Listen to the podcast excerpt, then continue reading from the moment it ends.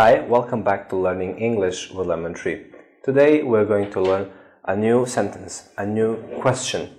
If you're in a hurry, you don't have a lot of time, you need to get somewhere, you will probably need to ask this. What's the fastest way to get to the airport? What's the fastest way to get to the airport?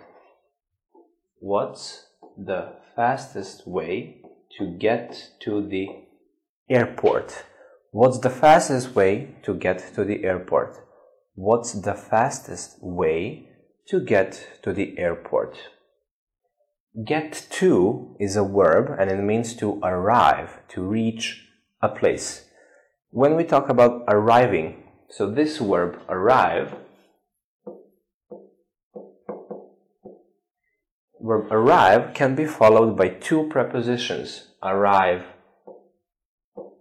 at, or you can say arrive in.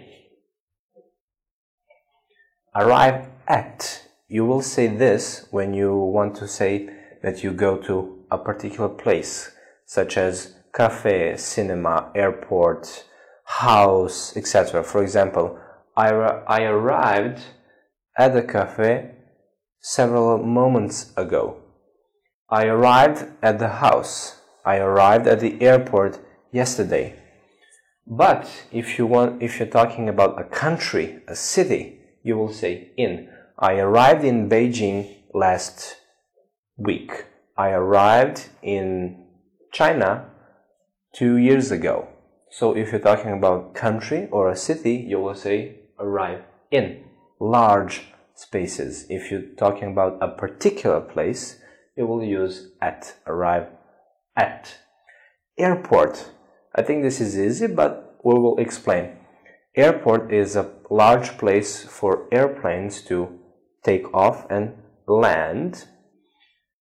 And if you will use this question to ask for information.